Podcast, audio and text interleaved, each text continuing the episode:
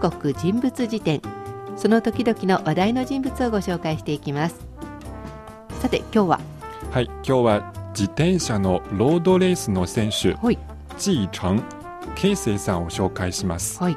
えー、ケイセイさんのケイは計算の計、セイは成功のセイと書きます。はい、えー、どうして今話題の人なんでしょうか？はい、えーこのケイセイ選手はフランスおよびその周辺国で開催されるツール・ド・フランスに今年出場しました。はい。中国人選手としては初めてとなりました。うん確かにあまりロードレースツール・ド・フランスで中国人で聞かないですもんね、はい、ではこの慶生さんどんな人か振り返っていきたいと思います。まずいつ頃の生まれですか？はい、1987年7月、うん。黒竜交渉のハルビンの生まれです。寒いとこの人なんですね、はい、ってことは今27歳。そうですね。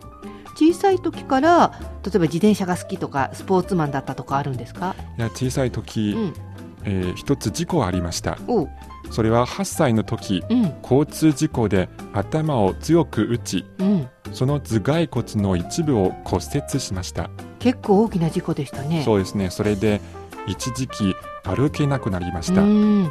そして歩くのを学びましたが、それは生まれてから2度目となりましたね。赤ちゃんの時に、えー歩くのを学んで普通はもうそれで1回学べばずっと歩けるんですけど、事故で歩けなくなったので、まあ、歩くことを2度目2回な学んだということですね。はい、で、えー今0歳になってるくらいですから元気になったんですね。はいうん、回復すると不思議なことにうん走るのが得意になりました。じゃあその前はそうでもなかったそうですね。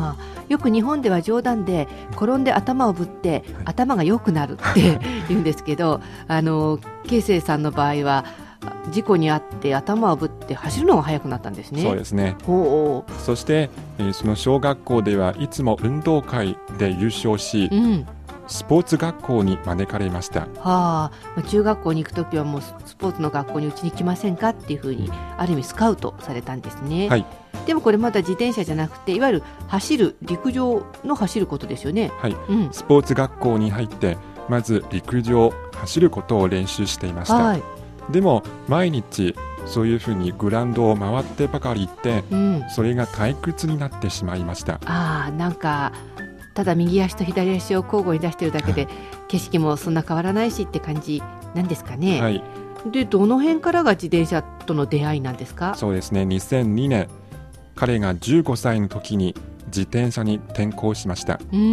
転校してすぐ好きになりました。おーあの走る方は飽きちゃったっていうかうん退屈になってたようですけど自転車はどんなところが良かったんでしょうかね、はい、理由としては、うん、街中や郊外に出かけ、さまざまな人や風景を見られて気持ちが良いと言っています。確かにあのグラウンド回ってるだけだと人にもそんな合わないですし景色も変わりませんけど、えー自転車だったら確かにいろんな人に会ったりいろんな景色が見られますもんね。はい、で、えー自転車でも活躍するんですか？中国国内でも。そうですね。自転車に転向してから成長が早く、うん、国内でも有名な若手選手になりました。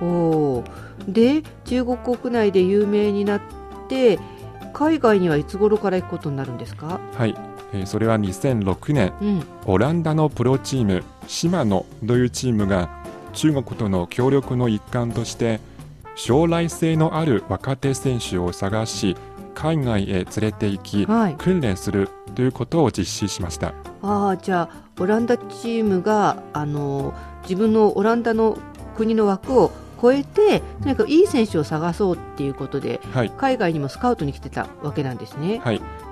彼慶生もこれに選ばれたってことですか？そうですね。うん。その将来性のある若手選手を選ぶためにうん。オーディションが行われましたがほう生さんはそのオーディションに参加して見事合格しました。これ2006年のことですね。はい。うん。そして2007年島野というチームに加入してオランダに渡りました。はい、まだ二十歳くらいのことですよね、はい。オランダに行ってみてどうだったんですかね？えー最初はすごく慣れませんでしたうね、んえーまず、えー国内にいた時は食事も住まいも全部所属のチームが提供してくれるし、うん練習も、えーコーチが小さいことまでやってくれましたう。ん、あの中国にいた時の方がいろいろ恵まれていたっていうことなんですね。はい、じゃあオランダに行ったらそれをやってもらえなかったんですか？そうですね。海外に行きますと何でも自分でやらなければなりません。うーん、きっとまあ言葉の壁もあったでしょうからはい、大変でしたね。そうですね。競技自体はどうですか？はい、えー国内で学んだ技術や知識も覆されたものが多かったそうです。えー、じゃあ中国とオランダでは自転車競技でちょっとまあ常識が違うっていうかやり方が違うんですか？違いましたね。うん、えー例えばカーブを曲がるとき、はい。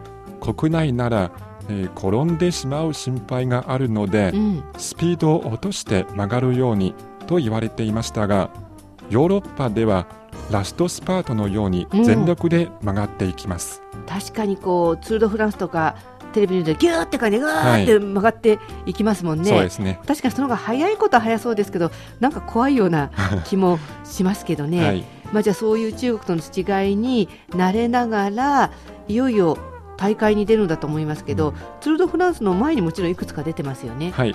最初ヨーロッパに出た大会名前は忘れましたけど 本人が忘れちゃったんですか？そうですね。まあ。ただそれはフランスでうん。1日だけの日程で行われたものと覚えているということでうすそしてその大会のコースは幅の狭い道が多かったそうです。うーん幅が狭いってことが印象に残ってるってことは何かあったんでしょうかね？はい、えーその話によりますと、ええ。後ろから追い越そうとする選手に何度も体をぶつけられ完走できなかったそうです、初めての大会なのに完走できなかったんだ。はい、そして慶生さんはヨーロッパの大会はこんなに激しいんだ。みんなこれほど真剣なんだと初めて分かりました。あーなんかこのカーブの曲がり方一つのでギューっていくんだから、はい、かなりエキサイティングな感じですよそうねで。すね。でそうやってまあ1回目は初めてのとこ時は完走できなかったんですけどどうやってこのツール・ド・フランスに出られるようになったんですか？そうですね。その後、えー長年の練習をしてうん。ようやくこの世界でも有名なツール・ド・フランスに出場する9人の主力選手の1人に選ばれました。あ自分のチームの中の一人に選ばれたんですね。はい。で、えー当然このツール・ド・フランスに対してもかなり準備をしたわけでしょ？そうですね。この大会の準備のためにほとんど中国に戻ったことはなくうん。家族とは4年間も会っていないそうです、はあもともと海外に行ったんですからね。たびたび会えないかもしれないけど、うん。1年に1回くらいはっていうのが4年も会わなかったんだ。はい。じゃあ結構頑張りましたね。そうですね。えーっとそしてまあいよいよこのツール・ド・フランスに出ることになったわけですけど今年の日程はどんな感じでしたっけ？はい今年は先月7月5日に開幕してはい。23日間で3600キロ以上走りました。すごい距離ですね、はい。自転車で走るんですよね。そうですね。ん。そして慶生さんの役割はアシストという役割でした、つまりエースの選手のために他のチームを牽制したり、うん。位置取りをするという役でした。はい。まああの自転車ってこう一人一人がもちろん選手なんだけどチーム競技みたいなところもありますもんね。はい。おー。でどうだったんですか、そうですね。慶生選手はうん、見事自分の役割を果たしました、あよかった。はい、大会は全部で21のステージがありましたがこの慶生選手に支えられてうん、チームメイトは3つのステージで優勝しました。すごい。これ一番でこうゴールしたのはそのチームメイトかもしれませんけど、はい。やっぱりそこに至るまでの形成もはじめチームメイトのまあアシストがないとなかなか優勝できませんもんね。はい。はあ、であの肝心の彼自身はどんな感じだったんですか？そうですね。彼自身は最終的にはうん、164位おー。つまり最下位でした、そうなんだ。はい、でも本人は少しも残念には思っていないそうです。えー、慶生さんはインタビューに対して中国人としてこの大会に出場し完走したことを誇りに思っている。うん、来年も出場したいと言っていました。なるほどね、はい。確かにこう自分は最下位でも仲間が3つのステージで優勝してるんだったらある意味自分も優勝したような喜びがあるかもしれないですもんね、はい。えーまだまだ来年とかその次とかは形成自体が上の方に上がってくるかもしれないので楽しみにしたいと思います。今回の中国人物辞典中国人として初めてツール・ド・フランスに出場しました。自転車のロードレース選手形成を紹介しました